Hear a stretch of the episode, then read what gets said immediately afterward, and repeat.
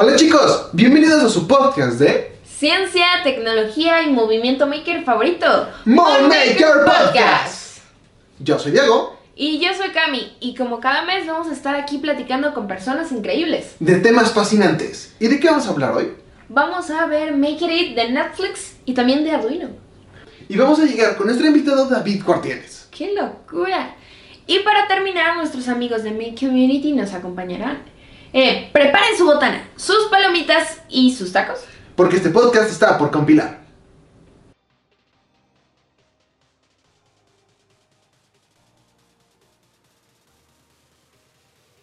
Bueno, empezamos con Make It de Netflix, que es una serie de proyectos de bricolaje que fue creado por los fanáticos ingenieros de Netflix. ¡Qué locura! En uno de estos eventos que se llaman Netflix Academy, en donde promueve la innovación, la creatividad y claro, las ganas de querer aprender y divertirse con la tecnología.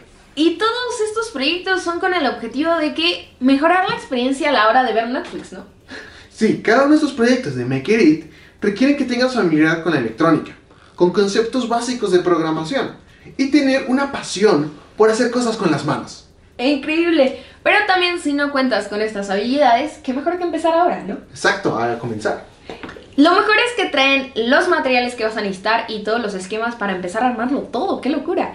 Uno de los proyectos que son mis favoritos es el de Netflix Socks. O calcetines de Netflix, que detectan cuando te duermes o te quedas quieto, para que detenga la serie o película que estás viendo y no te pierdas nada importante.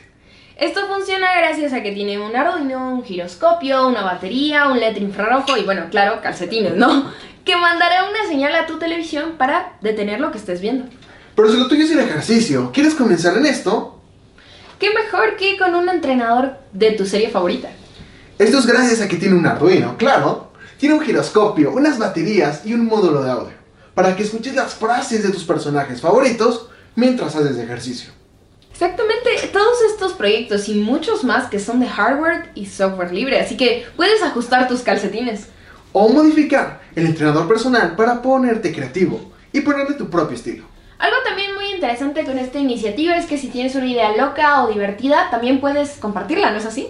Sí, puedes registrarlo en la página de, Me- de Netflix, en donde puedes crear algo asombroso y compartirlo con los demás. Y más que nada va a cambiar la manera en cómo ves Netflix y para que sea más espectacular, ¡qué locura! ¿Qué se te ocurre? A mí se me ocurre combinar tacos, claro, Arduino y pues bueno, también Netflix. Perfecto.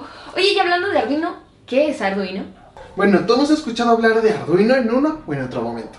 Y el Arduino 1 es una placa y microcontrolador legendarias. Increíble. Es con la que algunos aprendimos a programar, ¿no? Y también crear proyectos asombrosos. Pero Arduino no es solo una placa. Exactamente, es una empresa de hardware y software libres.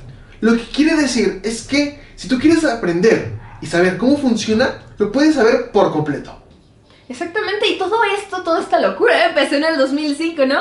Cuando un increíble equipo quería llevar una herramienta para crear y aprender para que fuera más accesible para todos. Y esto inició como una idea loca, pero con el paso del tiempo hemos visto que ha tenido un gran impacto. Exactamente. Por ejemplo, la gran mayoría de las impresoras 3D en el mundo utilizan Arduino para funcionar. También en las aulas se ocupa para acercar la ciencia y la tecnología y también las comunidades crean proyectos con ellas para ayudar a la comunidad o simplemente por diversión. ¡Y qué locura! Hoy tenemos a David Cuartieles, un ¡Guau! gran amigo con una gran barba. Exactamente, el cofundador de Arduino, así que démosle la bienvenida a David Cuartieles. Sí,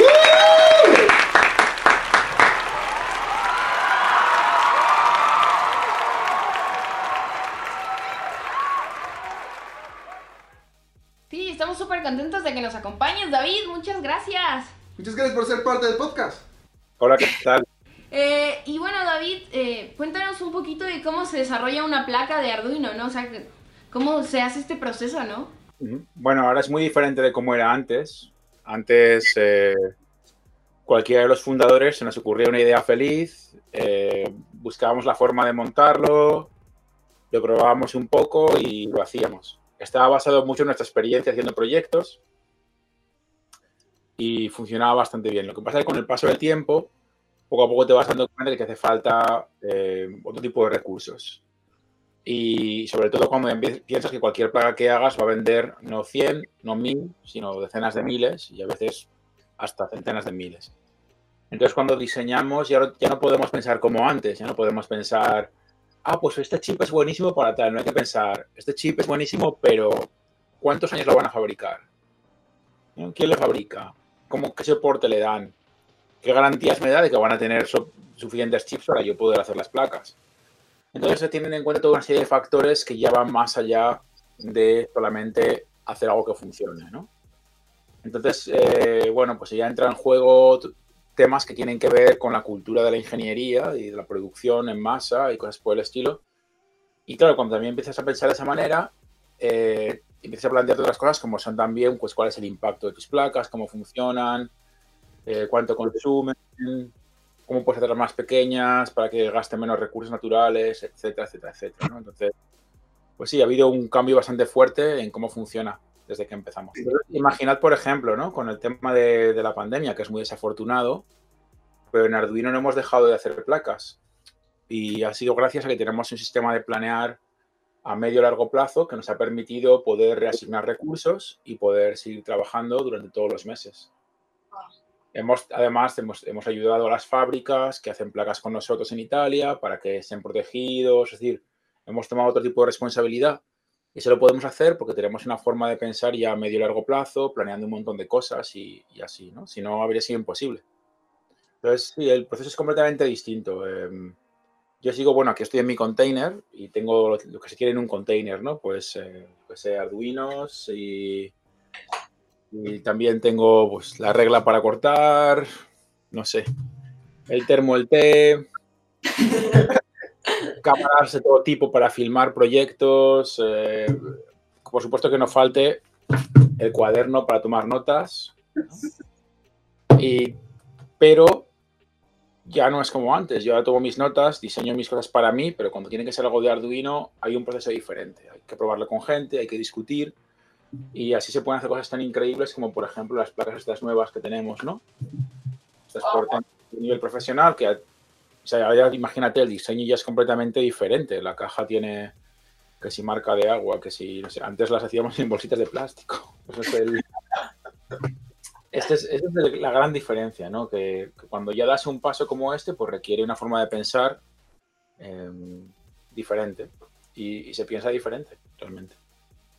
Increíble. Bueno, también eso pensábamos, ¿no? O sea, Arduino, creo que todos o la mayor parte de las personas cuando quieren empezar con electrónica o con makers o con cualquier cosa, ¿no?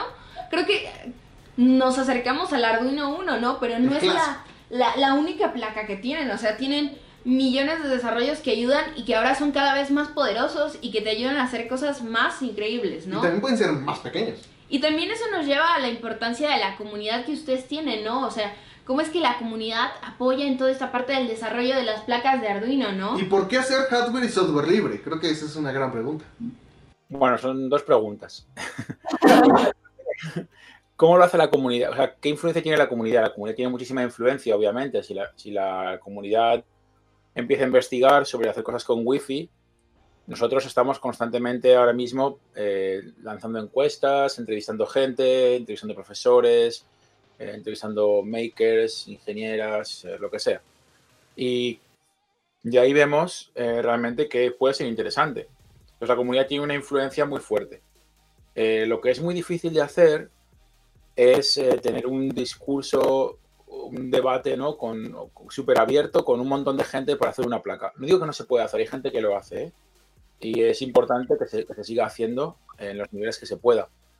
Pero de nuevo, el volumen que trabajar de ahora mismo es muy complicado. Entonces, eh, intentamos incluir a la gente en la discusión y cuando vemos que alguien está muy capacitado o capacitado, pues le invitamos a que sea parte. Hay gente de, la comunidad del foro, por ejemplo, que ahora son empleados de Arduino y trabajan con cosas de Arduino. Eh, a todos los niveles, desde gente diseñando hardware a, a, gente dando soporte a las comunidades. Entonces es, es, importante tener esa conexión, sobre todo porque es muy difícil poner un anuncio de trabajo para Arduino. Tienes que ser eh, capaz de hablar en público, eh, programar en bajo nivel en C, eh, tener conocimientos de Python, saber temas de fotografía, ¿sabes? El currículum es muy raro. Cuando la gente viene, es que yo sé esto y es que parece que es una broma. Digo, no, no, esto es en serio. Y hay que hacer un poco de todo, aunque luego te especialices en un campo y trabajas en un equipo, pues, pues el equipo de web, por ejemplo, pero tienes que saber cómo funciona un Arduino, si no tu web no tiene nada que ver con Arduino. Exacto. es, es, complicado, ¿eh? Y eso, eso siempre ha sido un reto. Y eh, por otra parte, la, la otra pregunta que, que, habéis hecho eh, era cómo es eso de hacer las placas abiertas y demás, ¿no? Entonces, eso siempre hay gente que, que le cuesta comprender y, y, bueno, pues sucede que, eh, por una parte, nosotros creemos que todo lo que tenga que ver con educación tiene que ser abierto en la medida de lo posible para que la gente eh, que tenga menos recursos pueda seguir teniendo acceso. La apertura lo que ayuda es a que si tú quieres llegar más allá, bajo tu propia res responsabilidad y tus propios recursos, puedas seguir indagando y aprender más. También requiere una forma de pensar sobre cómo documentar las cosas que es muy complejo. Mucha gente esto no lo ve, pero eh, para que algo sea abierto no basta con decir aquí quién es el código. Además hay que explicar cómo es el código. Y eso es algo que llevamos trabajando desde el primer día de Arduino. ¿no? Y mucha gente se queja, es que no hay documentación para ingenieros. Es que al ingeniero no hace falta documentación, no fastidies. al que le hace falta es ingeniero. Claro, si eres ingeniero, cógete la hoja de características, que para eso está. Eh, aunque bueno, los últimos productos que estamos, con los que estamos trabajando, como las placas portenta que os enseñé antes, que son más orientadas a ingeniería, sí que quieren documentación diferente porque ya son ordenadores pequeñitos, ¿no? eh, que corren incluso Linux o cosas así. Entonces, las cosas necesitan una documentación distinta, mucho más avanzada. Entonces, eh, el hacerlo abierto realmente sirve para que la gente tenga acceso, pero también para que la gente que sabe pueda contribuir. Porque, ¿Por qué desaprovechar el que haya una comunidad de gente que, por ejemplo, hace visión por computador y no podamos meter eso dentro de los arduinos profesionales? Al hacerlo abierto, que una estructura que compila cosas abiertas, haces que esa gente que ya lo está trabajando en otro ordenador lo pueda hacer en el tuyo también. Eso, eso también es una ventaja. O sea, no solamente es una ventaja a nivel de comunidad y aprendizaje, es una ventaja a nivel de desarrollo.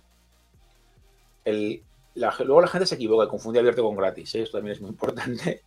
Eh, en Arduino hay 100, creo que somos 110 personas trabajando y todos cobran el sueldo. Entonces, eh, eh, es importante también comprender que como otras empresas de software y hardware libre, pues tienes que hacer dinero por alguna parte para poder pagar a todo el mundo. Entonces, las formas en las que se hace dinero es otra discusión completamente distinta que daría para un podcast de muchas horas. creo que, creo que es súper interesante, ¿no? O sea, el trabajo de todas esas personas, ¿no? O sea, como comenta, el currículum debe ser toda una locura, ¿no? Tienes que saber de esto, del otro, del otro. Es súper es, interesante cómo es ese trabajo, ¿no? Y, y, que la comunidad es buena, ¿no? Pero también tienes que como encontrar la manera, ¿no? De comunicar, de hacer, para que todo sea libre, ¿no? Y todos ganen. Gane el que apenas está entrando, que gane la persona que tiene más experiencia y puede entrar. Porque tú haces un proyecto y dices, ah, genial, está increíble, pero se queda acá. Con la comunidad puedes hacer que vaya creciendo, como comentas, por visión por computadora. Entonces ahora alguien que está entrando dice, oh, genial, puedo hacer cosas, no sé, de Wi-Fi. Ah, pero ahora puedes meterle una cámara y puedes hacer reconocimiento de objetos. Está, está, está, está loco, está loco. Y seguir aprendiendo. Hombre, no solamente aprender, si, si la ingeniería es buena, eh, también puedes vivir de ello. Ese es el otro aspecto que a la gente se, se, se, suele olvidar. Pero durante esos años hemos descubierto que hay muchísima gente que ha aprendido tecnología gracias a Arduino y que ahora luego estudió ingeniería y que se dedica a ello y emplea Arduinos o similares o sus propias placas basadas en Arduino o lo que sea para hacer proyectos con los que pagan eh, su vida. Es decir, que, que, el hecho de que sea abierto, aparte, abre esa posibilidad a que la gente genere algo a partir de ello que no sea solamente la diversión. La diversión para mí es súper importante. ¿eh? Que sería que lo más importante. Pero entiendo que también hay que pagar el alquiler. Entonces, eh, para que eso suceda, pues el hecho de que sea abierto hace que mucha gente lo pueda utilizar, porque las licencias te permiten reutilizarlo, que es una pregunta que recibimos mucho. Eh, me parece también muy curioso, porque muchos, mucha gente que estudia ingeniería eh, o tecnología en general aprende los aspectos técnicos de las cosas, pero luego no aprende sobre lo que son las licencias. Las licencias son lo que te permite trabajar. Las patentes son licencias, por ejemplo. Lo que te indican es a quién le tienes que pagar si utilizas sus cosas. Eso sí te deja que le pagues. La diferencia entre la patente. Claro, claro, es que hay gente que te dice, no, no, no me pagues, pero tampoco lo uses. Que esos son casos que suceden con las patentes. Claro, la gente puede ejecutar su derecho exclusivo a utilizar la tecnología. Con las cosas libres, lo que tú dices es hasta dónde dejas que la gente lo reutilice. Tú puedes decir, oye, ¿sabes qué? Utilizarlo para lo que sea. No hace falta que me pidáis ni permiso. Entonces va un paso más allá en lo que sería la protección. Y esta protección no solamente del que diseña, sino también del que recibe. Y eso también es muy importante. Pero ves, eso da para otro podcast también de otras cuatro o cinco horas. No, pero es muy, muy interesante el tema de las licencias, el de las patentes, porque te permite hacer cosas increíbles. Sí, y también esta parte, como dices, de la libertad de la persona que lo recibe, ¿no? Y el que lo da, ¿no? Como decías, pues el equipo de Arduino tiene que comer, ¿no? O sea, tiene que pagar sueldos, ¿no? A todo el equipo, ¿no? Para crear, ¿no? Creo que también es interesante toda esa parte, ¿no? Y también me lleva como a una parte sobre también la educación que decíamos, ¿no? O sea, por ejemplo, la educación STEAM, ¿no? Que cada vez es como más escuchada o más popular en todas partes, o la educación ¿no? maker. Exacto, la, toda esta parte, ¿no? De, de, de, de, las ramas, de las cosas que se van uniendo, ¿no? También es que Arduino participa en todo esto, ¿no? O sea, por ejemplo, veríamos que Arduino tiene sus kits para estudiantes, para clases, ¿no? Hay, Hasta para ingeniería. Hay una que me encanta que es el, el, kit de ciencia, ¿no? De física, de laboratorio, ¿no? ¿Cómo es que Arduino participa en todo este movimiento educativo STEAM, ¿no? Bueno, eso eh, me gusta decir que es culpa mía. Eh, al principio era en gran parte era culpa mía, porque desde el principio yo me volqué mucho en lo que era intentar comprender cómo profesoras y profesores de todo el mundo empleaban tecnología para explicar conceptos complejos. Porque te aprendes tecnología no solamente porque te sirve para aprender a manejar la tecnología en sí, sino porque al comprender cómo funciona, aprendes cosas como la lógica booleana o eh, no sé, conceptos de física, etcétera, etcétera, etcétera, ¿no? Ayer, por ejemplo, le estaba dando clase a, a una chica aquí en, en, Malmo, hago de voluntario en, en, un grupo que damos clase a gente que tiene interés avanzado en el colegio y no pueden recibir esa clase porque el colegio no se la puede dar. Le doy clase de programación y le estaba explicando cómo simular la aceleración. Y dices que yo no soy muy buena en física, digo ya, pero tú verás, vas a poder simular la física con el ordenador haciendo un programa y darte cuenta de cómo funciona y casi le explota la cabeza. Eso es un... de, la, alegría, me refiero, ¿no? Y, y, se, fue, se fue comprendiendo cómo podía, podíamos hacer un videojuego en el que los objetos eh, estaban cambiando constantemente de gravedad en, el sistema y, tienes que intentar esquivarlos, ¿no? Era, muy interesante. Y eh, son cosas que a lo mejor, o sea, que a mucha gente no se le ocurren eh, son difíciles de comprender o de, de, abstractalizar en tu cabeza, ¿no? De conceptualizar cuando te explican la aceleración. Pero cuando te pones a simularla dices, ah, contra, claro. O sea, si la velocidad es el múltiplo, perdón, si la, si la distancia es el múltiplo de la velocidad por el tiempo, hay algo que genera la velocidad. Entonces, ¿qué la genera? La aceleración. Entonces, ¿no? vas tirando el hilo, lo simulas y ves físicamente cómo cambia. Tú repites el movimiento, ves movimiento constante, con la aceleración constante, etcétera, etcétera, ¿no? Y se vuelve muy interesante y muy fácil de ver. Entonces creo que eso es lo que permite la tecnología y dentro del campo de Steam, eh, esta, esta posibilidad de poder unir las diferentes cosas es muy importante. El papel que juega Arduino dentro de todo esto es, eh, ha sido hasta ahora realmente el de canalizar primero el mensaje de que se puede emplear tecnología embebida, es decir, circuitos electrónicos en clase. Eso fue lo primero de todo que ya se estaba haciendo en cierta medida, porque por ejemplo en España se utilizaba un circuito que se llama Enconor, que es un circuito así de grande, no exagero, y entonces tenían uno por clase, dos por clase. Tengo uno por ahí guardado en una caja, algún otro día os lo enseño. Y, eh, eh, nosotros decíamos, no, tiene que haber uno por alumno. Entonces empezamos a hacer las placas así, dijimos, tiene que haber uno por alumno, porque los alumnos tienen que tener el derecho de poder probar cada uno. Eh, pero claro, antes de poder llegar a que tuviera uno cada alumno, hacía falta que tuviera un ordenador cada alumno. Porque si no tiene un ordenador cada alumno, ¿cómo van a probar? Entonces ha sido un proceso de paso a paso. Entonces, cuando nos dimos cuenta que la gente no tenía un ordenador por alumno, sino tenía un ordenador por grupo, dijimos, bueno, pues hay que crear unos kits que funcionan por grupo. Para que los alumnos puedan trabajar con los materiales que tienen en clase, que son, igual tienen cinco ordenadores para 30 alumnos, entonces poder eh, crear kits que estén de acuerdo a las condiciones de clase. Entonces, poco a poco, cuando tú entrevistas a la gente, que son los profesores, y te das cuenta de sus necesidades, se te ocurren las ideas de los productos que pueden funcionar con ellos. ¿No? Te das cuenta es un poco ese intercambio. Por eso digo que la comunidad es muy importante. porque la comunidad es la que te dice, esto es muy buena idea, pero es que en mi clase funcionamos así. Es muy buena idea, pero es que yo solo tengo cinco ordenadores. Es muy buena idea, pero no tengo internet. Entonces, cogiendo todas estas ideas, dices, ah, vale, pues para que haya buenas, buenas clases, tenemos que entregar todo en PDF, tienen que emplear el IDE offline y tienen que tener tal, ¿no? Entonces, con estas ideas ya conceptualizas y generas lo que puede funcionar para la clase. Increíble. Por esta masterclass, por cierto, me tenéis que mandar unos bitcoins luego a mi cuenta. ¿eh? Pero está genial, porque tienes que preparar todas las opciones posibles, pero como quizás otras personas no lo han intentado, tienes que aprenderlo sobre la marcha. También algo interesante, ¿no? O sea, creo que ese pedazo, o sea, esa parte que hace Arduino, ¿no? De preguntar a su cliente, porque eso es, a su cliente, ¿no? A los maestros y para saber cuáles son sus necesidades para que Arduino, porque Arduino tiene la capacidad de, de hacer un montón de cosas, o sea, podemos hacer esto y podemos hacer el otro para poder ayudar al profesor, ¿no? Como una herramienta dentro del aula. O sea, todo Pero también al estudiante, para que aprenda cosas como comentas de la federación, que luego puede ser un poco abstracto, luego se piensa que algunos chicos no son buenos para esto de la física. Y tú con un Arduino, una computadora, puedes explorarlo y entenderlo mejor. Y también los chicos se sienten más seguros, ¿no? Porque dices, oh, no era tan complicado, ¿no? O lo, lo entiendo ahora, ¿no? O sea, puedo entender más cosas. ¡Wow! Sí, hay que dedicarle un poco más de tiempo. También, bueno, os quería decir una cosa y es que nosotros no hablamos de clientes. Eh, sí, es importante. Eh, realmente, si lo miro, si haces un análisis puramente desde un punto de vista del consumo, el cliente de Arduino no es el profesor ni es el alumno, es el colegio. Y el profesor lo que es es un participante porque está realmente diciéndote lo que funciona y lo que no funciona. Lo mismo que el alumno. El alumno le dice al profesor lo que funciona y lo que no funciona.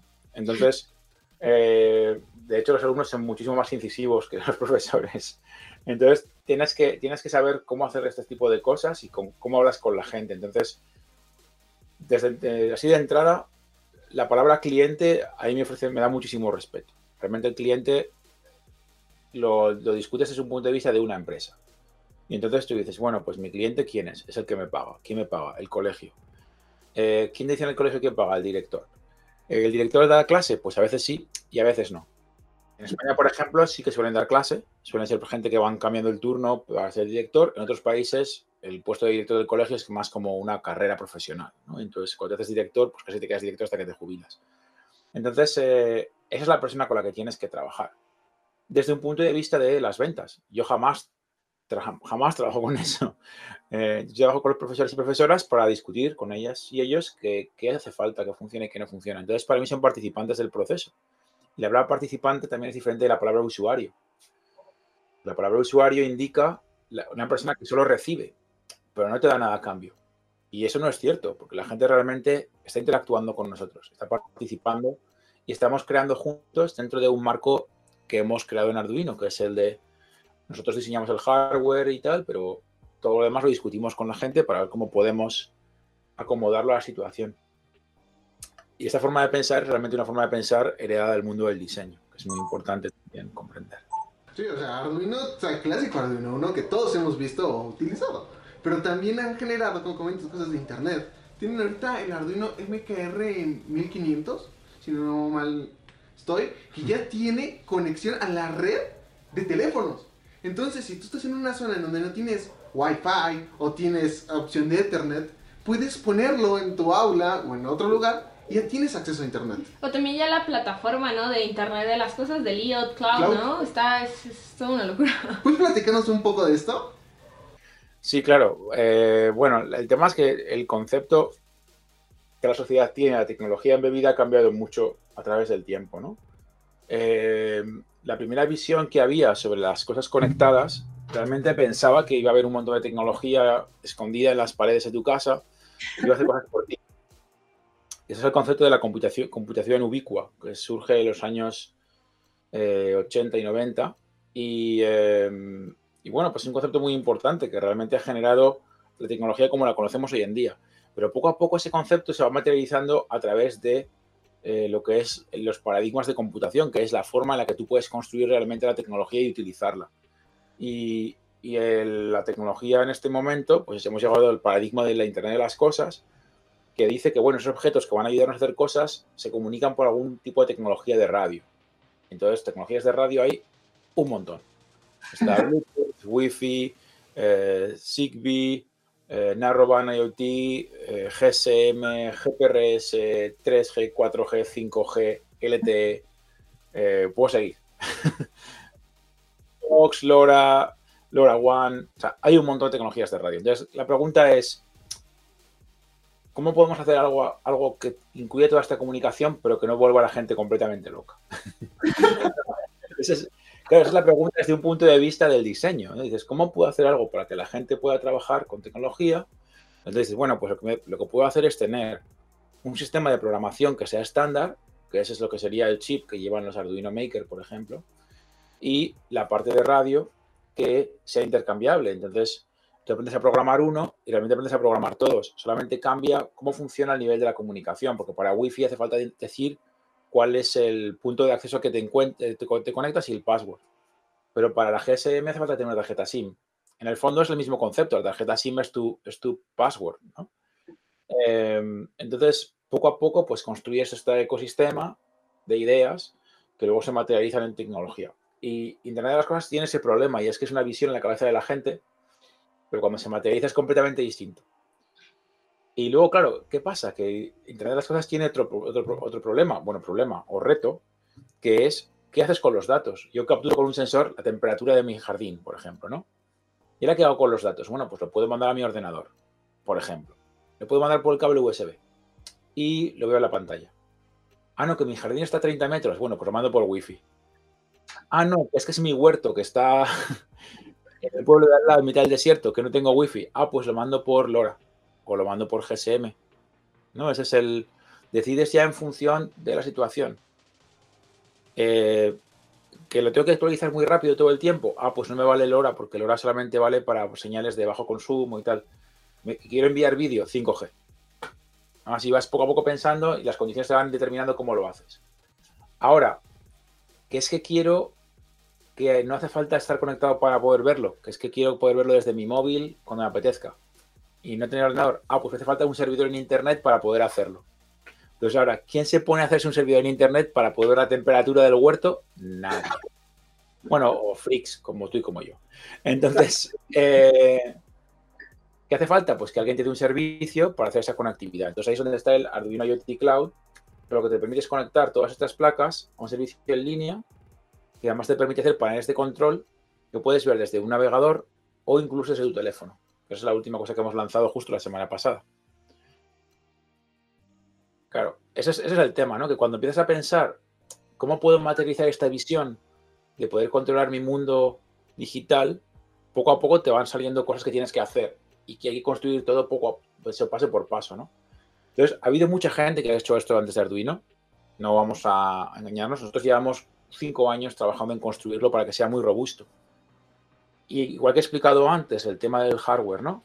Nosotros no podemos llegar a hacer una cosa que funcione para 100 personas. Eso tiene que ser para 100.000 personas. Bueno, pues lo de la web es igual. No podemos hacer una nube de IoT y cuando haya 100 personas conectadas se cuelgue. Eh, claro, el equipo de Arduino que es el más grande ahora es el equipo de IoT, la gente no lo sabe. Pero hay 26 personas desarrollando el software de toda la nube. Para que un poquito de idea. Como un cuarto de todo Arduino es gente que desarrolla el software de la nube. Y eso, eso es, eh, claro, para que la gente tenga un poco de dimensión, ¿no? Cuando estamos hablando de... ¿Qué significa? Porque todo el mundo piensa, ah, Arduino son las placas, tienen estas placas y esta placa. No, no, no. La placa es una parte, amigo. Luego está el firmware, por así decirlo, que es otra parte, pero luego está todo lo que viene encima, que es Internet, los servicios, las páginas web con contenido, los cursos educativos, el tal.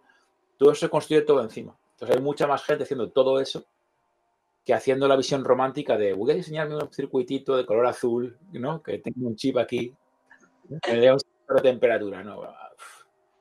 Eso era muy fácil. Eso realmente fue muy fácil en comparación. Pero eso lo difícil lo vuelve divertido. Sí, ¿no? Hace que sigas entrando ahí. También sirve como inspiración a otras empresas que están iniciando de hardware y software libre. Claro, también hay que decir, Arduino no fue la primera empresa en hacer hardware libre. definitivamente no fue la primera empresa a hacer software libre, eh, pero ha sido una de las primeras que ha tenido éxito en combinar todo junto. Y eh, el hecho de que, que, funcione para Arduino es una demostración de que puede funcionar. Entonces hay otras empresas que están lanzándose ahora eh, que están funcionando. De hecho, en México, pues por ejemplo está Electronic Cats, que hacen un gran trabajo también, ¿no? Y ahí le mando mi, mi guiño digital a Sabas y Agüero. Y, eh, ¿Y un miau? ¿eh? bueno, el, el, tema es que, el tema es que sí, pues estas empresas están surgiendo poco a poco en diferentes lugares. Y yo sé que uno, uno de los grandes retos es convencer a sus inversores y socios y demás que la parte libre funciona. Y eh, sí, sí funciona. Es, es una realidad. Eh, que podría funcionar si no fuera libre, también, seguramente. Pero te acarrearía, te otro tipo de problemas diferentes, otro tipo de retos. Y el hecho de que sea libre permite que la gente colabore y que crezca en conjunto con otra gente. Entonces yo creo que merece la pena considerar esa posibilidad. También algo interesante es que al, al, hacer todo esto libre, también creo que con Arduino hay muchísimos proyectos distintos e increíbles, ¿no? O sea, eh, las impresoras 3D funcionan gracias a Arduino. Exacto, o sea, tenemos drones, tenemos robots. Kansas, sin esto todo, todo re hasta respiradores hoy en día estamos utilizando. Pero tú, David, como uno de los creadores de Arduino, ¿qué has hecho con ella? Ah, qué buena pregunta. bueno, eh, Yo hubo un tiempo que me dediqué a hacer instalaciones artísticas y, temas de anuncios para marcas, ¿no? Eh, por ejemplo, hicimos un anuncio en Indonesia para una empresa que no puedo mencionar, eh, de zapatillas, muy conocida, muy, muy conocida. Y eh, pues hicimos una instalación que tenía 15.200 LEDs, así con, con, un Arduino. Eh, bueno, eran 40 Arduinos en red y que se a un solo Arduino, que es el que daba todas las órdenes. Eh, hicimos también un coche que se conducía solo para otra marca que no puedo mencionar.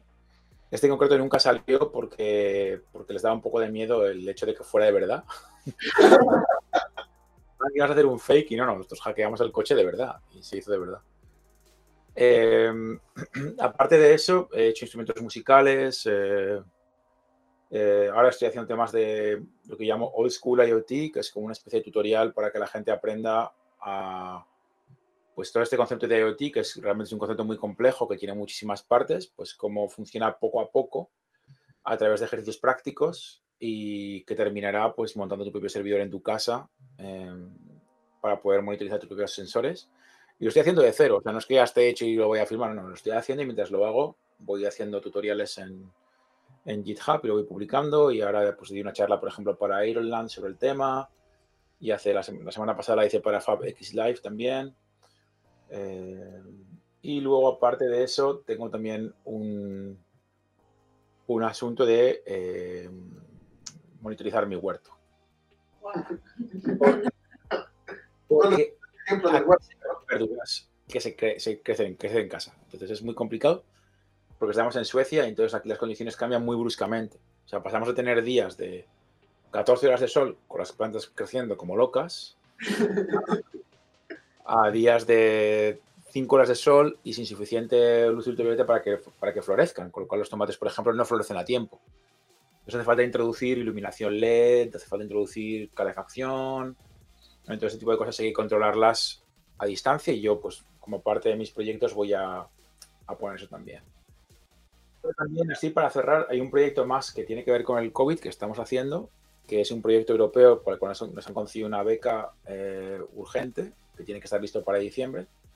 Y es un sistema precisamente de visión por computador con las nuevas Arduino eh, por. Y eh, lo que va a hacer es, eh, van a hacer una red de cámaras que se pueden poner en los techos de las fábricas y monitorizar cómo la gente se está moviendo para darles avisos si, se, si están quedándose muy cerca de otros o, o se, se, van a mover y les puedan poner en peligro, lo que sea. Entonces, eh, pues toda la red de cámaras van a ser todo Arduinos. Entonces, todo este tema también, pues estoy trabajando en ese proyecto. Que a ver, a ver, va a ser muy interesante, pero muy intenso, porque hay que entregarlo en diciembre. Entonces, es eh, como que no hay mucho tiempo, vamos. vamos un poquito justos. Sí, sí, sí. Creo que, creo que todos los proyectos en los que haces, o sea, me encantó su frase, una pequeña instalación con 40 ¿no? Eh, y todo esto que, que, que crea, ¿no? Creo que también, como comentas, este último proyecto es súper importante, ¿no? Porque estamos viviendo en un cambio de dinámica a nivel global, ¿no? O sea, es, es algo importante que nos demos, seamos conscientes y también ocupar la tecnología para ayudarnos a tener este distanciamiento social. Y también, pues, todo lo que hace de divulgación, ¿no? es todo un influencer, ¿no? Con su barba. Con la barba. Un influencer con barba. Bueno, tengo que decir que igual me la afeito dentro de un par de días, pero volverá a crecer, no os preocupéis. es un proyecto, es, es, temporal. O sea, la barba crece sola, no tengo que hacer nada. Pero tengo un tema ahí con mi hija y dije que me iba a afeitar y me tengo que afeitar. Pero estoy seguro que no le va a gustar, con lo cual me tendré que dejar crecer otra vez. Sin barba, eso es algo muy raro. Demasiado raro. También veíamos con toda esta parte de, de, lo que está sucediendo, ¿no? De manera global, ¿no? Pues tenemos que ser más creativos. Veíamos en la plataforma de Arduino, ¿no? Que sacaron un, un concurso, ¿no? Un reto de eh, touch less, do, more. Sí, ¿no? Eh, que era como crear proyectos, hacer ideas, ¿no? Para generar un cambio, ¿no? Está... Claro, es el, obviamente desde Arduino intentamos promocionar que la gente emplee tecnología para proponer, eh, ¿cómo decir?, la, creación de nuevos sistemas que puedan ayudar a hacer lo que sea. Eh, en este caso, obviamente, el COVID-19 nos ha ofrecido una oportunidad para poder introducir una conversación acerca de cómo la tecnología te puede ayudar a hacerte eh, más visible algo que está pasando a tu alrededor, en este caso el tema de distanciamiento social, en todos los debates que están surgiendo sobre el tema de, la enfermedad actual, de la pandemia, se sabe que el distanciamiento social es la mejor herramienta eh, para evitar contagios. El contagio es, algo que va a pasarle a mucha gente, es muy desafortunado. Entonces, obviamente, pues promocionar que la gente intente hacer algo para, hasta ahora, la mejor solución posible, eh, hasta que tengamos una vacuna, pues nos parece una buena idea. Entonces ha surgido todo tipo de proyectos de lo más marcianos. Pero bueno, a veces en las ideas locas surgen muy buenos conceptos. Para nosotros también promocionar que la gente tenga ideas locas es una buena cosa. Eh, nunca sabes por dónde van a ir. Nosotros tuvimos una idea loca que fue, hagamos una placa educativa que sea abierta y que cueste menos de 25 dólares para que la gente aprenda. ¿no? Ese es el... Fue una idea loca hace 15 años y fíjate tú dónde hemos llegado. ¿no? Entonces, eh, seguro que habrá alguna idea loca que nos parecerá súper loca y que pues, seguramente no ganará el concurso y que sin embargo luego hará algo grande, ¿no? Eh, pero bueno, estad atentos porque creo que van a empezar ya el tema, de, tema del jurado que va a estar revisando los proyectos. Me comentaba uno de, la gente del equipo de contenido de Arduino que le han elegido a él para, para ser miembro del jurado. Y, y siempre nos viene a las reuniones con alguna idea de, mira, este tipo ha hecho una cosa, no te lo vas a imaginar. Y te enseñas la foto y dices, no, pero ¿cómo puede ser? y, y, sí, pues hay gente que hace cosas que no te imaginas. ¿no? Y el otro día, por ejemplo, el, el tipo de redes sociales de Arduino republicó un vídeo de hace un par de años que era el experimento que hizo un hombre de intentar ver a cuánta velocidad podía correr Arduino 1. Arduino 1 tiene un reloj de 16 MHz, pero tú en teoría le puedes provocar una aceleración y puedes hacer que vaya a turbo. Y le ponía nitrógeno líquido para evitar que se calentase. a un nivel increíble. ¿eh? Sí, no, lo ponía a correr como a 68 MHz, no sé, una brutalidad. por 5 casi, casi la velocidad. Y, o sea, por, por 4 seguro y por 5 casi. Y, y, era una cosa de decir, bueno, o sea, para empezar, ¿quién tiene nitrógeno líquido en casa? Esa es la primera pregunta. ¿Quién tiene un bote de Yo tengo, tengo un ventilador aquí, es todo lo que tengo. tengo un nivel para comprobar que he puesto bien mi estantería, pero no tengo un bote de nitrógeno líquido. por más que miro, no encuentro nada de eso. No es muy común tenerlo por ahí. Sí, no, pero luego resulta que la comunidad de modders de ordenador sí que, sí que tienen. Hay gente que sí que tiene porque hacen temas de refrigeración de ordenadores o concursos de velocidad máxima y demás, ¿no? Entonces, luego descubres que dices, ah, contra, pues sí hay gente que... Qué interesante. Mm. Entonces, no sé, igual me compro un bote, ¿no? Nitrógeno líquido. Y, y a ver, deseadme suerte. Burbujas. que las congela. Qué locura, ¿no? Es- eh, creo que es súper genial y todo el trabajo que ha hecho Arduino, la verdad, muchas felicidades a todo el equipo, ¿no? O sea, todo el trabajo colaborativo, la verdad es que nosotros ocupamos Arduino, Arduino. Y, y es toda una locura y somos felices con Arduino, ¿no? O sea, aquí tenemos una impresora 3D que tiene un Arduino adentro. Que sin ella, pues bueno, no podríamos hacer los proyectos que hacemos, no podríamos divertirnos. Y seguro que muchas personas no podrían hacer lo que hacen por Arduino. Exactamente, y creo que también en estos momentos en los que tenemos que estar en casa, ¿no? Queríamos preguntarte qué, qué, qué estás haciendo, ¿no? Para mantenerte pues activo creativamente, ¿no? Para seguir creando, ¿no? Y qué le recomiendas a la comunidad maker que nos está viendo o escuchando para pues, seguir creando, ¿no? O Y a cualquier persona en general. porque realmente no todos tenemos nitrógeno líquido en casa.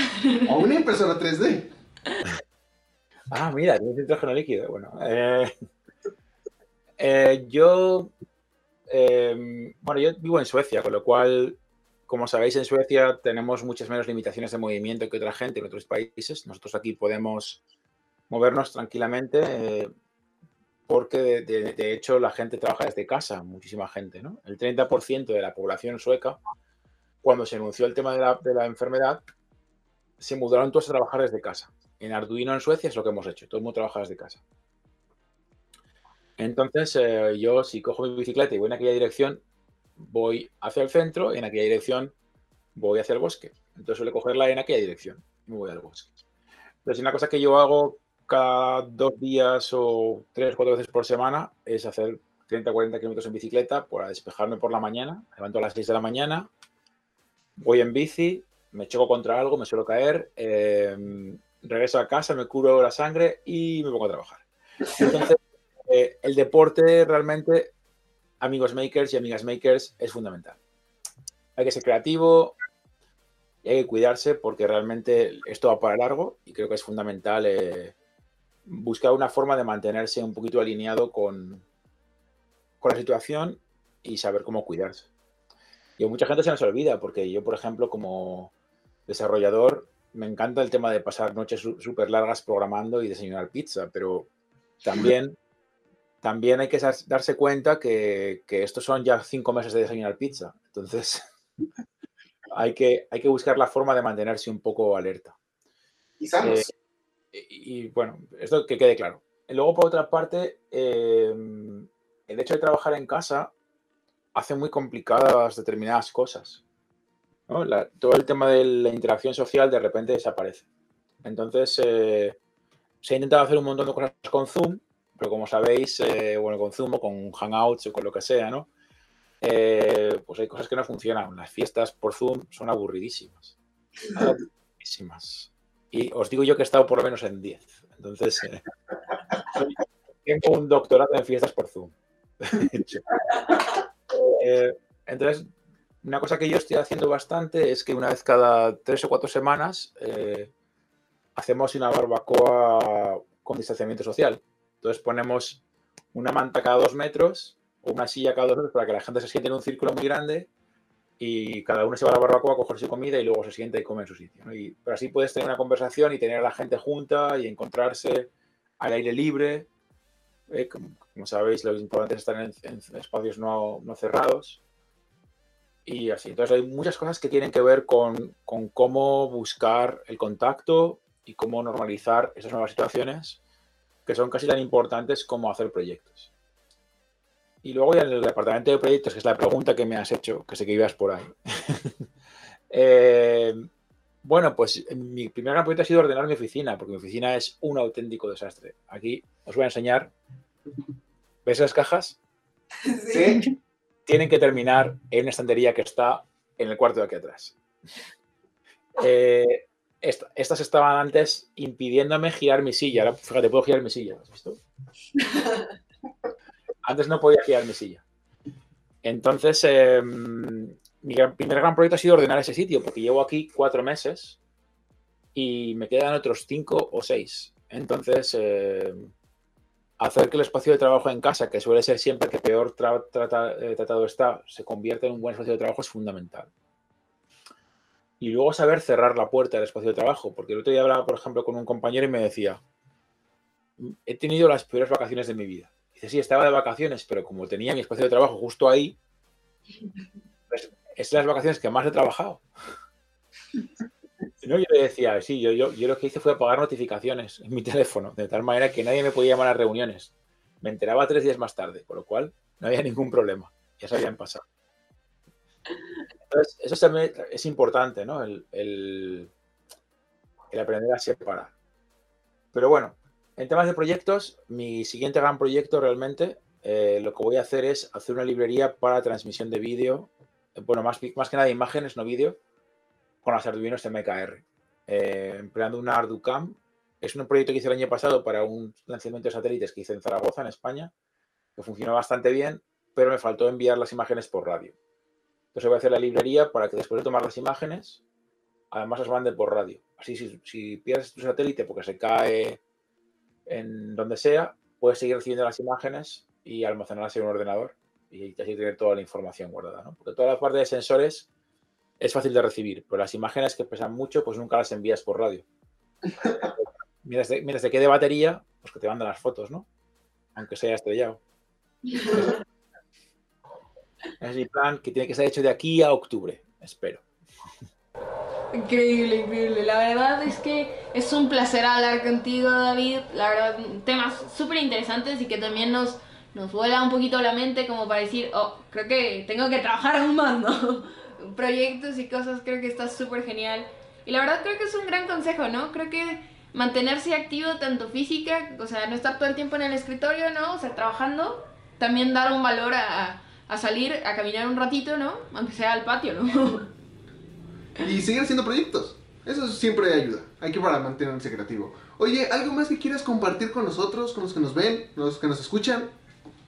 Pues, ¿qué puedo decir? Compraros bicicletas. Eh, pedalear todo lo que podáis, mientras todavía nos quede mundo. Es, eh, yo ahora mismo me, me, estoy, como actividad de tiempo libre, he dicho que voy, voy, bastante en bicicleta, pero me estoy obsesionando un poco con la idea de hacer mis propias bicicletas y entonces... Eh, creo que hay una oportunidad muy grande en México, de hecho. Eh, México es un país que creo que no se va suficiente en bici y, y, hay creo que muy pocas marcas conocidas mexicanas de bicicletas, entonces creo que hay una buena oportunidad para los makers para construir bicis. Había un chico de, de, del DF que hacía Fab Labs en bicicletas de carga, que diseñaba él, y yo creo que es una buena oportunidad. No la dejéis pasar. Increíble. Y claro, meterle un Arduino. Muchísimas gracias, David. Ya vamos para pues despedirnos también. ¿Dónde podemos encontrarte, David, ya sea tus redes sociales? Bueno, yo soy de Cuartielles en Telegram, eh, Arduino, Discord, eh, Instagram, eh, Twitter, ya está ahí. Siempre igual. He tenido la suerte de que nadie me ha robado el tema en Facebook no existo, con lo cual si buscáis David Guardias en Facebook aparece una fotografía de un tipo jugando al fútbol, pero no soy yo. Yo no juego al fútbol, con lo cual, por favor, no os lleváis a equívoco. Perfecto, David. Muchísimas gracias. Eh. O sea, qué, qué, qué, emoción que nos hayas acompaado. En este podcast es ver todos los proyectos en los que está haciendo Arduino y lo que se puede llegar a hacer. Y, y obviamente fomentar el hardware de y, y bueno, te mandamos un abrazo hasta Malmo, Suecia. Esperemos que llegue, pero no lo sé. Exacto. Muchísimas gracias. ¡Wow! ¡Qué charla más increíble! Y temas tan divertidos hemos visto el día de hoy. Exactamente, pero este podcast aún no se ha acabado. Exactamente, ahora es momento de nuestros amigos de Make Community. Perfecto, vamos a ello. Vamos a ello.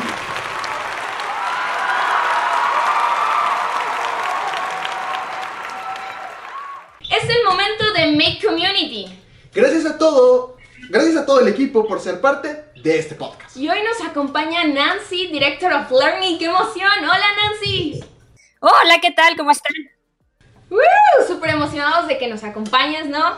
Eh, la verdad, eh, haces cosas increíbles, ¿no? O sea, muchas cosas y nosotros estamos súper sorprendidos, ¿no? Y nos gustaría que el público que nos escucha y nos ve nos pudieras comentar qué es lo que haces, ¿no? Toda esta pasión por, por el aprendizaje, Aprendizaje, ¿no? lo maker. ¿Nos podrías platicar un poco de esto? ¿Qué hago? Pues acabo de unirme a Make Community hace unos meses, eh, pero yo toda mi vida he estado metida en esto de cómo es que los humanos aprenden. Eh, yo tengo matemáticas como, como aprendizaje más fuerte y una de las cosas que más me interesó un día es cómo es que los matemáticos pueden crear intuición en dimensiones que no existen. O sea, ¿qué, qué pasa en nuestro cerebro que podemos crear cosas tangibles que en realidad no existen? Y, este, y eso fue como mi guía a tratar de ver este, cuál es la liga entre tecnología, aprendizaje y educación. Y he dedicado los últimos muchos años de mi vida haciendo esto. Eh, fui fundadora de una escuela en Nueva York que se llama Portfolio School. Eh, me interesa la inteligencia artificial. Hace un año fui eh, fellowship en OpenAI. he estado, tenía una non-profit en, en, México, que lo que hacíamos hace ya varios años, pero hacíamos cosas de making con preparatorias públicas y bueno, de todo un poco. Soy mamá también. Increíble, ¿no? Creo que es una maker de corazón, ¿no? O sea, un montón de cosas, muy interdisciplinaria, muchas cosas interesantes, ¿no? Eh, nos surgió la pregunta, ¿no? También de cuál es la importancia de tener un aula centrada en el estudiante y también porque el aprendizaje en proyectos, ¿no? Porque esa es parte también de cómo esta escuela de Nueva York, la cual fundaste, ¿no? Tiene un poquito esa, esa línea. Sí, mira, uno de los objetos más eh, eh, antiguos que sabemos que, ni siquiera fue el humano, fue una, especie de Homo hizo, tiene más de 11.000 años. O sea, está en nuestros genes. Nosotros hacemos cosas, este, hacemos herramientas. Eh, entonces, o sea, toda nuestra manera de aprender, nuestro cerebro está conectado para que funcione de esa manera. Hay este, muchos estudios que que demuestran que cuando uno está externalizando algo, cuando estás haciendo algo, lo internalizas mejor, lo construyes dentro de tu, de tu cerebro mejor, tus neuronas se conectan mejor. Y, y no nada más es que, o sea, que se aprenda mejor, ¿no? Es que nos gusta también hacerlo de esta manera, no hay por qué no disfrutar el aprendizaje, ¿no? Entonces, eh, o sea, se unen las dos cosas. A los humanos nos gustan hacer cosas y además aprendemos mejor de esta manera, lo internalizamos mejor ¿Y de qué sirve saber algo si no lo puedes ocupar, si no te sirve para algo, ¿no? It's not about what you know, but what can you do with what you know, ¿no? Entonces, no nada más lo vas a aprender mejor, vas a estar más contento haciéndolo, te, te vas a conseguir una mejor chamba en el futuro con esto, ¿no? Que es algo que, o sea, que liga como todas las diferentes partes. Entonces, bueno, por eso, ¿no? O sea, justamente formamos esta escuela porque dijimos, o sea, hay un sistema este, de educación que, o sea, que es súper obsoleto, ¿no? Que, este, que tiene o cientos de años en el doing, eh, es bastante opresivo para los estudiantes. Y al final del día, pues te gradúas, te puedes graduar hasta con una maestría y, y no tienes chamba, ¿no? Y sabes mucho teóricamente de algo, pero no sabes hacer nada con eso. Y el mundo está cambiando tan rápidamente que, pues lo que sabías que aprendiste hace algunos años, pues en realidad ya está evolucionando de una manera diferente, ¿no? Estamos creando, este, nunca hemos, o sea, el humano nunca ha, creído, ha creado tanto conocimiento tan rápido. Entonces, el contenido se volvió, o sea, ubiquitous, ya está en todas partes, no necesitamos estar sabiendo contenido, tienes que saber utilizarlo. Y si no sabes hacer algo con él, pues no tienes esa práctica, pues no sabes utilizarlo. Entonces, para eso es Project Based Learning, básicamente.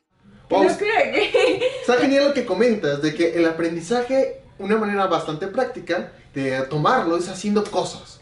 Y, y, también esta parte, ¿no? Que como comentas, ¿no? Ahora el conocimiento, pues, si lo sabes está cool, pero si no lo implementas en algo, si no ocupas tu creatividad para hacer algo, no es realmente algo que sea funcional, ¿no? Eso es bastante interesante. Y hoy tenemos herramientas de fabricación digital. Una impresora 3D, cortadoras láser, CNC. Toda esta manera de fabricar, ¿cómo está impactando en el aprendizaje de los alumnos? Profesores y de todos ellos. Sí, es muy interesante, ¿no? O sea, como que se empezó a democratizar la invención, ¿no? Con este tipo de tecnologías. No porque, o sea, el humano, o sea, y más en México, o sea, somos súper ingeniosos y creativos. Eh, no quiere decir que, este, o sea, no, antes no inventábamos, ¿no?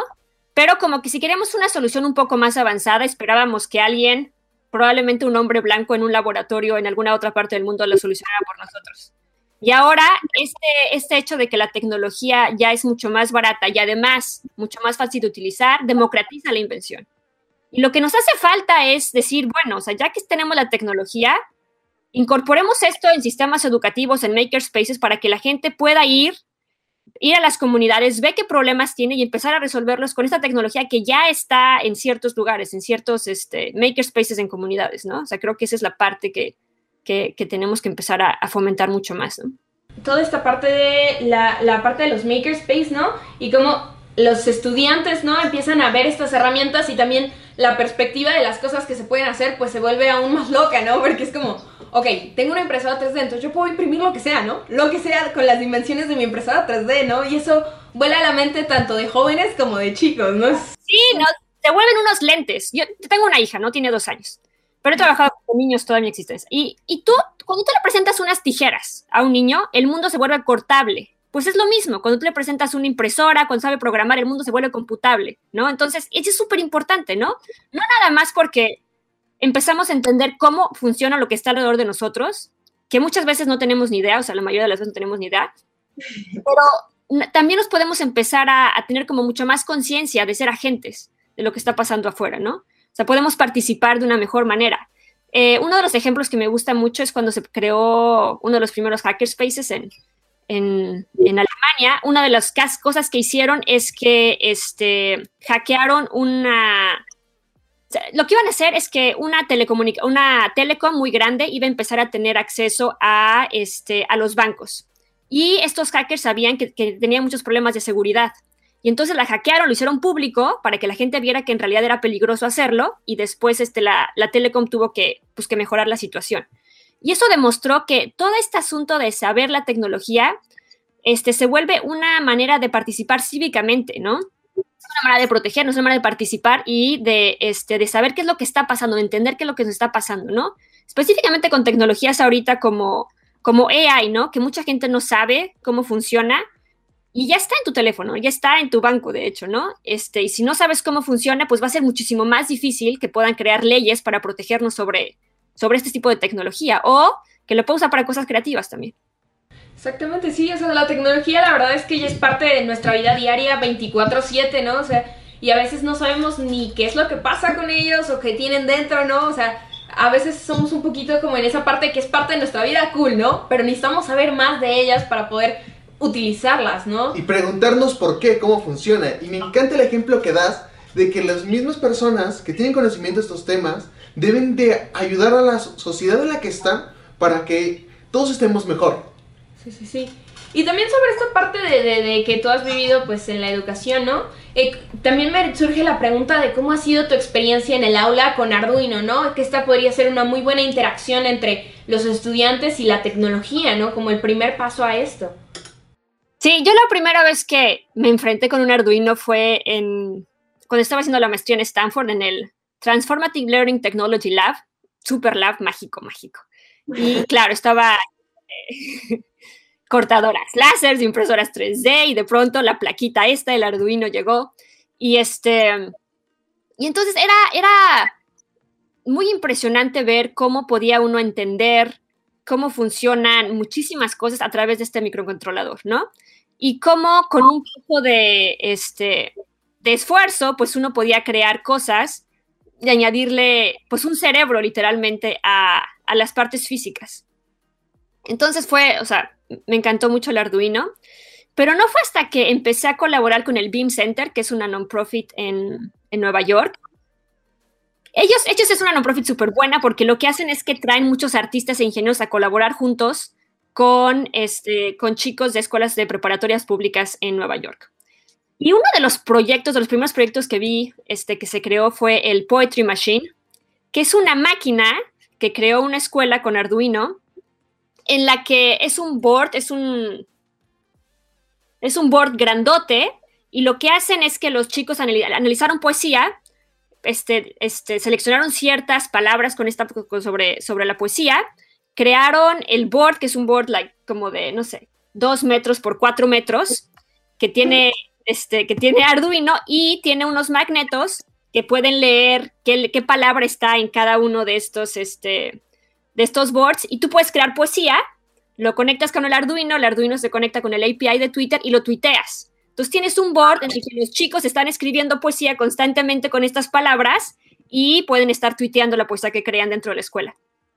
Y estuvo súper bien porque lo que, lo que permitió este Arduino es colaborar entre el maestro de literatura, el de física y el de matemáticas para crear todo esto, ¿no? Entonces, eso, a, mí no me gusta esta idea de que tiene que haber una clase de making. O sea, no. O sea, making es una herramienta para cualquier clase.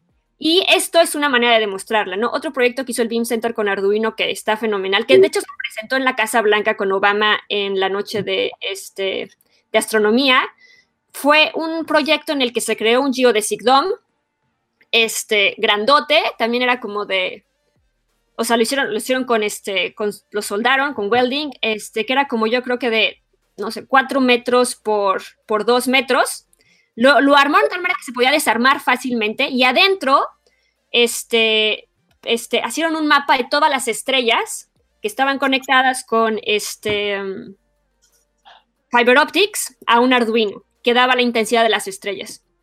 Y este fue un proyecto que justamente ganó y se enseñó este, en, la, en el Astronomy Night en la White House.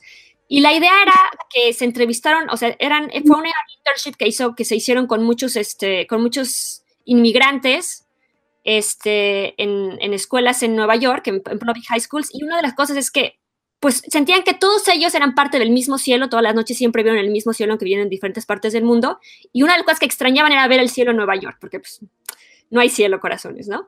Y, justamente como que este, este, este proyecto vino a juntar muchas cosas, ¿no? Que esa es como la fuerza de, de Arduino, ¿no? De este tipo de tecnología que pueden este, juntar a las personas, que pueden ponerle corazón a la tecnología, ¿no? Y que artistas o ingenieros o quien sea puede utilizarla, ¿no? Es de las cosas que más me ha gustado con, con Arduino. La verdad, cada proyecto que dijiste está increíble, suena asombroso, ¿no? Y creo que es una reflexión muy buena, ¿no? Esa parte de que la tecnología lo que viene es a unir a las personas, ¿no? Y de cierta manera esa tecnología viene a ayudar a la comunidad, ¿no? De, de cierta manera, ¿no? Es algo bastante interesante. A mí me encantó el proyecto de las estrellas. Que muchas personas se juntan y dicen, no, quiero ver el cielo. Pero rayos, mucha contaminación, no puedo ver el cielo. ¿Qué hago? Pues tráete un Arduino. Tráete un montón de gente y vamos a hacer las cosas. Y eso fue para secundaria, pero de hecho ahorita me estoy acordando que en la escuela, en Portafolio School, hicimos...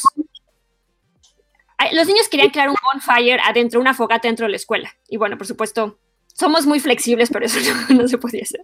Y lo que se creó es que hicimos un, con el Arduino, pusimos un NeoPixel encima del, del Arduino y este, que, o sea, que estaba, que se podía programar con logo y niños de primero de primaria, o sea, crearon su bonfire con el, con lenguaje logo encima del Arduino con el uh, este, con, con, el NeoPixel y este, partes de acrílico que, que, este, que, que pusieron con la cortadora láser, ¿no? Entonces es para todas las edades, ¿no? Cuando se maneja de una manera en la que se pueda programar para todas las edades. ¡Wow, qué locura! Y qué lindo, ¿no? Me imagino a todos los niños ahí con su bonfire, ¿no? ¿Qué, qué hay videos ahí en internet, si no, estaban, estaban fascinados. Qué locura, está súper lindo, ¿no? Y también esto nos lleva a, la parte de... de, Estas tecnologías que son libres, que como Arduino es hardware y software libre, cualquiera puede ir a verlo, cómo funciona, modificarlo. ¿Cómo ves que esto está afectando a la educación? ¿Cómo ven a los chicos este tipo de tecnologías que pueden ver por completo? Ese es justamente, no este abrir el black box y decir, ah, ¿no? Este, una, una, de las cosas que estábamos haciendo investigación cuando corrimos la non-profit aquí es, este, antes de que los chicos se sumergieran en hacer cosas, en making, les preguntábamos qué tan, qué, qué, pensaban sobre las computadoras, ¿no? Y muchos pensaban que eran más inteligentes que ellos. O sea, decían, ah, pues la computadora es mucho más inteligente que yo. Pero después de tener acceso a tecnología como Arduino, que te, que te demuestra qué es y cómo lo programas, al final del, del, programa decían, ah, no, o sea, en realidad no es la, máquina la que es más inteligente que yo, ¿no? O sea, yo puedo programar a la máquina. Y, y esto es súper importante, ¿no? Porque yo no crecí con máquinas, ¿no? O sea, yo soy generación mucho, o sea, milenia, pero un poquito más casi pegando a la otra, ¿no? Entonces yo no crecí con máquinas, yo nunca tuve como que esta idea de que pues que eran más inteligentes que yo o no, porque pues me tocó verlas muy tontas. que no a todos nos tocó verlas tan tontas, ¿no? Como que esta generación llegó y ya las máquinas hacen cosas bastante sorprendentes. Y, o sea, lo que queremos es que los, o sea, que la gente entienda que no siempre fue así, ¿no? Y que son programables y que van a hacer lo que tú tengas en la creatividad, en tu cabeza, sí, aprendes a utilizarlas. Creo que es un concepto bastante interesante, ¿no? Porque realmente, como comentábamos, ¿no? La tecnología ahora es parte de nuestra vida, ¿no? Y, que a veces no dimensionamos esa parte, ¿no? Que realmente las computadoras siguen nuestras órdenes, ¿no? Y que alguien más las programó y que la computadora basó, se basó en un diseño de un equipo de personas, ¿no? Que estaban tratando de generarlo, ¿no? Es, es toda una locura, ¿no? Y me encanta, como comentas, la idea de que nos venden también en, las, en la televisión, en internet, que no, una computadora va a detectar completamente lo que dices, pero tú cuando le hablas a Siri o a Google, se equivoca. le dices, oye, quiero unos tacos de carnitas. Y te entienden, ¿usted quiere ir a cierto lugar? Claro, claro. No, y eso es muy importante porque unas cosas de los que pasa o sea, especialmente te digo que estaba mucho metido en la inteligencia artificial, es que tiene biases, o sea, tiene prejuicios, porque hay muy pocas minorías que hacen este tipo de tecnologías, que están este, metidas en este tipo de, diseños, ¿no? Entonces, tal vez si tienes acento chilango, o si tienes acento de no sé dónde, o si le dices, este, quiero unas garnachitas, no tiene idea de qué está hablando Siri, ¿no? Pero es nada más porque hace falta que estemos más personas metidas haciendo ese diseño, porque Siri tiene la responsabilidad de saber qué son las garnachas, claramente. Y, y nosotros de ayudar a la tecnología que sea para todos, ¿no? Entonces, o sea, no vas, o sea, la responsabilidad ahora también está en nosotros, en tratar de participar más y en tecnología como la de Arduino, en seguir participando para que, pues para que se haga available a todos y podamos tener pues una voz en todo lo que se está diseñando, porque tenemos diseño en todas partes, ¿no? O sea, tú todo lo que tienes alrededor tuyo, pues fue diseñado por alguien, ¿no? Por ti o por alguien más. Y eso conlleva ciertas decisiones, tenemos todos que participar en esas decisiones, y esa tecnología permite que sepamos cómo participar en esas decisiones, que es súper importante. Eso es todo, es súper interesante. También me surge la pregunta que, bueno, tú eres mexicana, ¿no? Y, toda esta experiencia que has hecho, sabemos que ido, has ido a escuelas por todo el mundo, ¿no? Has impartido un montón de cosas y es toda una locura, ¿no? Que, o sea, también, que, ¿cómo fue ese proceso, ¿no? ¿Qué, ¿Qué, fue e, e, ese paso, ¿no? Que diste de México, salir de México, ¿no? Y, ir a todo el mundo, ¿no? A impartir toda esta parte.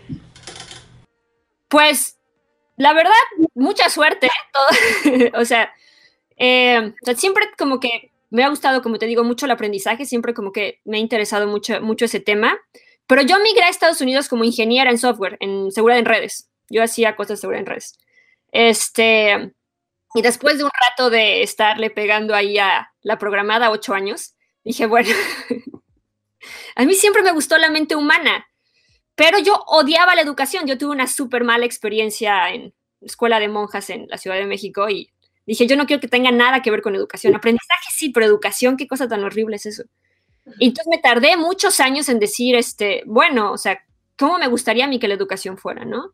Y, o sea, empezar a encontrar más personas que querían hacer esto, este fue como algo súper grande. Ese, ese, laboratorio en Stanford de TLT me, me, cambió como la vida, saber de que hay personas que quieren cambiar estas cosas y empezar a, encontrarlas y a unirnos y ver que pues que en realidad somos pocos, ¿no? Cada vez un poco más, pero no tantos, ¿no? Entonces, pues no importa si eres chilango si eres lo que sea, como que hay que unirnos y hay que empezar a, movilizar esto, ¿no? Y hay muy poca gente que sabe cómo hacerlo, entonces como que me, fue bien porque era de las pocas personas que sabía hacerlo, entonces como que este, me tocó dar el rol por el mundo.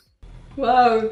Está, genial, ¿no? Porque eh, también esa... Eh, pues tenerte aquí, ¿no? Para compartir todo esto al público, ¿no? Para que sepamos cuáles son las maneras, ¿no? Y, y, la verdad está súper enriquecedora esta charla. Sí, ahora estamos viendo lo importante que es aprender la tecnología, pero al mismo tiempo, ahora sí como dice eh, Spider-Man, ¿no? O sea, o el tío Ben, creo que se llamaba así. Eh, un gran poder conlleva una gran responsabilidad. Ahora, la tecnología lleva una gran responsabilidad. Exactamente. Sí, pero, o sea, yo cuando supe de ustedes dije, claro, ¿viste? Porque esto no me tocó hace tantos años, ¿no? Claro. Pero, pero, o sea, ustedes son como una viva prueba de que vamos en la dirección correcta, ¿no? De que es gente que está haciendo las cosas y que quiere compartirlas. Y, o sea, por favor, que su generación es la única que nos puede echar la mano en este mundo. Por favor, todo lo que a apoyar, ¿no? Todo lo que necesitan esta generación, o sea, estamos personas como yo y como los de Arduino, que, o sea, no sabemos tanto qué hacer igual, pero si ustedes nos ayudan, que son los que tienen que más bien empezar a dirigir esto, claramente, este, pues hay mucha, mucha organización que quiere mejorar este planeta, ¿no? Wow. No, muchísimas gracias, eh, Nancy. La verdad es súper importante, ¿no? Es wow. Tenemos cosas que hacer. Oye, y también durante estos momentos, ¿no? Que hay que estar en casa, que hay que mantenernos creativos, ¿no? Empezar a crear desde casa, ¿no? Este... ¿Qué estás haciendo y qué nos recomiendas a la comunidad maker que nos está escuchando y viendo para seguir siendo creativos, para seguir aprendiendo? Uy, pues mira, yo aquí estoy haciendo ahorita, estoy haciendo... Ay, no lo tengo por aquí, no. Pero lo que estoy tratando de ver es que pues estoy generando un chorro de basura, ¿no? Igual que todos. y estoy tratando de ver, pues justamente cómo utilizarla para crear ciertas cosas. Porque ahorita estaba leyendo un artículo que acaba de publicar McKinsey. En Estados Unidos, no sé cuál sea la regla, el número en México, pero en, Estados Unidos se estima que de medio millón a un, de cuarto de millón, 250 mil personas a un millón de estudiantes no van a regresar a la escuela, ¿no? Van a hacer dropout justamente por la pandemia. Es un, es un número gigante. Si estás pensando que por lo menos un cuarto de millón de, estudiantes ya no van a regresar nunca más a la escuela. Porque pues, va, va a fomentar mucho más el dropout. Y en México la cifra pues es un poquito peor, ¿no? Entonces, o sea, yo lo que invitaría a los makers es a tratar de ver, este, o sea, si tienen esta motivación, pues ver cómo podemos echarnos la mano en este momento, ¿no? Porque esta, esta, esta pandemia va a separar muchísimo más las clases sociales, va a crear un, gap aún más grande. Eh, y aparte, bueno, unas crisis económicas, ¿no? Entonces, estamos en una oportunidad muy grande, ¿no? De utilizar todos nuestros cerebros juntos para pensar cómo podemos tratar de resolver problemas como este, ¿no? Y es, es, o sea, es un problema sin solución todavía, entonces necesitamos mucha gente creativa para tratar de, pegarle a, este, a esta situación. Pero pues si tienen las ganas, o sea, traten de mentorear a alguien, ¿no? algún niño que no tenga acceso, a un niño que esté a punto de decir, bueno, o sea, no quiero ya seguir en la escuela porque esto de clases en línea es súper aburrido. Este, no quiero este, estar aprendiendo a, leer a través de la televisión. busquemos maneras de, organizar a los makerspaces en México para tratar de ver cómo podemos mentorear o coachar a, las personas que lo van a necesitar más, que los niños se nos salgan de las escuelas, este, que aprendan lo más que se pueda si no es a, leer o las tablas de multiplicación, bueno, que aprendan qué está pasando en el mundo, cómo se pueden volver, cómo pueden tener un poco de agency, ¿no? O sea, cómo pueden saber un poquito, este, todavía puedo yo participar, no es nada más que, pues ya me dijeron lo que va a pasar y ya yo no puedo participar, sino, bueno, todavía yo, allá lo que puedo hacer, qué es lo que puedo hacer, cómo puedo ayudar. Yo creo que eso es muy interesante. Por supuesto que el Internet está lleno de 600 clases en línea que puedes hacer. Entonces, es padre, este, pero yo creo que es un momento de conectar, ¿no? O sea, yo creo que, o sea, tenemos mucho chance de, ayudarnos entre nosotros y eso nos va a sentir que nos sintamos menos aislados y que pues, este, podamos ayudar eh, a que el mundo salga más rápido, ¿no? De, de, esta crisis en la que está entrando un poquito más. Súper interesante esta parte, ¿no? Porque es algo que necesitamos, ¿no? No solo México, sino también, como comentas, Estados Unidos. O sea, globalmente se necesita todo este cambio, ¿no? Y creo que, como dices, los makerspace o estas personas interesadas están haciendo como tal vez no sabemos la manera, ¿no? Como comentas, de cómo apoyar, ¿no? Pero Internet nos puede ayudar a colaborar y hasta unirnos, ¿no? Para hacer todo esto. ¡Qué locura! Intentar reducir la brecha tecnológica que ahorita se está abriendo y al mismo tiempo la diferencia entre clases sociales. Creo que es momento de unirnos, como comentas, es un problema nuevo. No sabemos ahorita cómo resolverlo. Pero entre más personas nos juntemos y pensemos soluciones, vamos a llegar más rápido y más eficiente. Exactamente. Sí, así que sí, si tienen alguna... o sea, hay, muchas, hay muchas diferentes cosas. Por ejemplo, aquí le están llamando a Learning Pods, que es una cosa que, de hecho, Portfolio School también empezó a hacer, que son, este...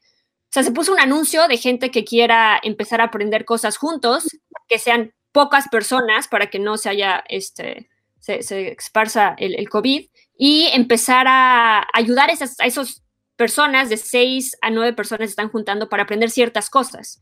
Entonces, eso estaría súper chido que se pudiera organizar en México, ¿no? O sea, que se pudiera decir, bueno, o sea, queremos una plataforma, creamos un Slack channel de cosas que se quieren aprender, nos podemos empezar a juntar, la gente se sienta menos aislada y empezamos a tratar de juntar mentorías o cursos de AI o lo que sea, ¿no? Creo que son momentos como para, para abrir ese espacio un poco más.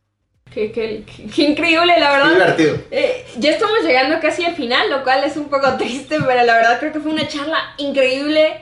Eh, me encantó tenerte hoy, Nancy. Y la verdad espero que pronto te tengamos de nuevo aquí, ¿no? Sabes, este es tu espacio para ya sea charlar o hablarnos de proyectos, la verdad es toda una locura, ¿no? No sé si quieras compartirnos algo más. Algo que se nos haya pasado. ¿no? Exacto.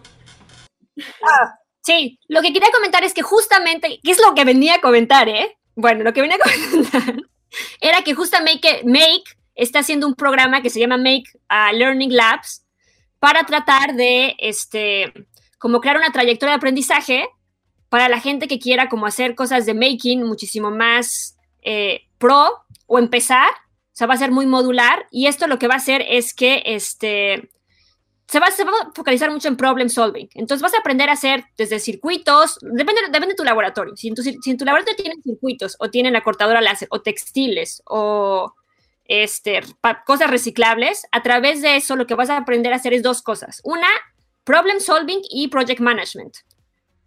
Y es algo que nos interesa muchísimo que la gente aprenda, porque si sabes hacer project management, pues puede ser casi cualquier proyecto. Y problem solving te sirve para que hace cualquier cosa.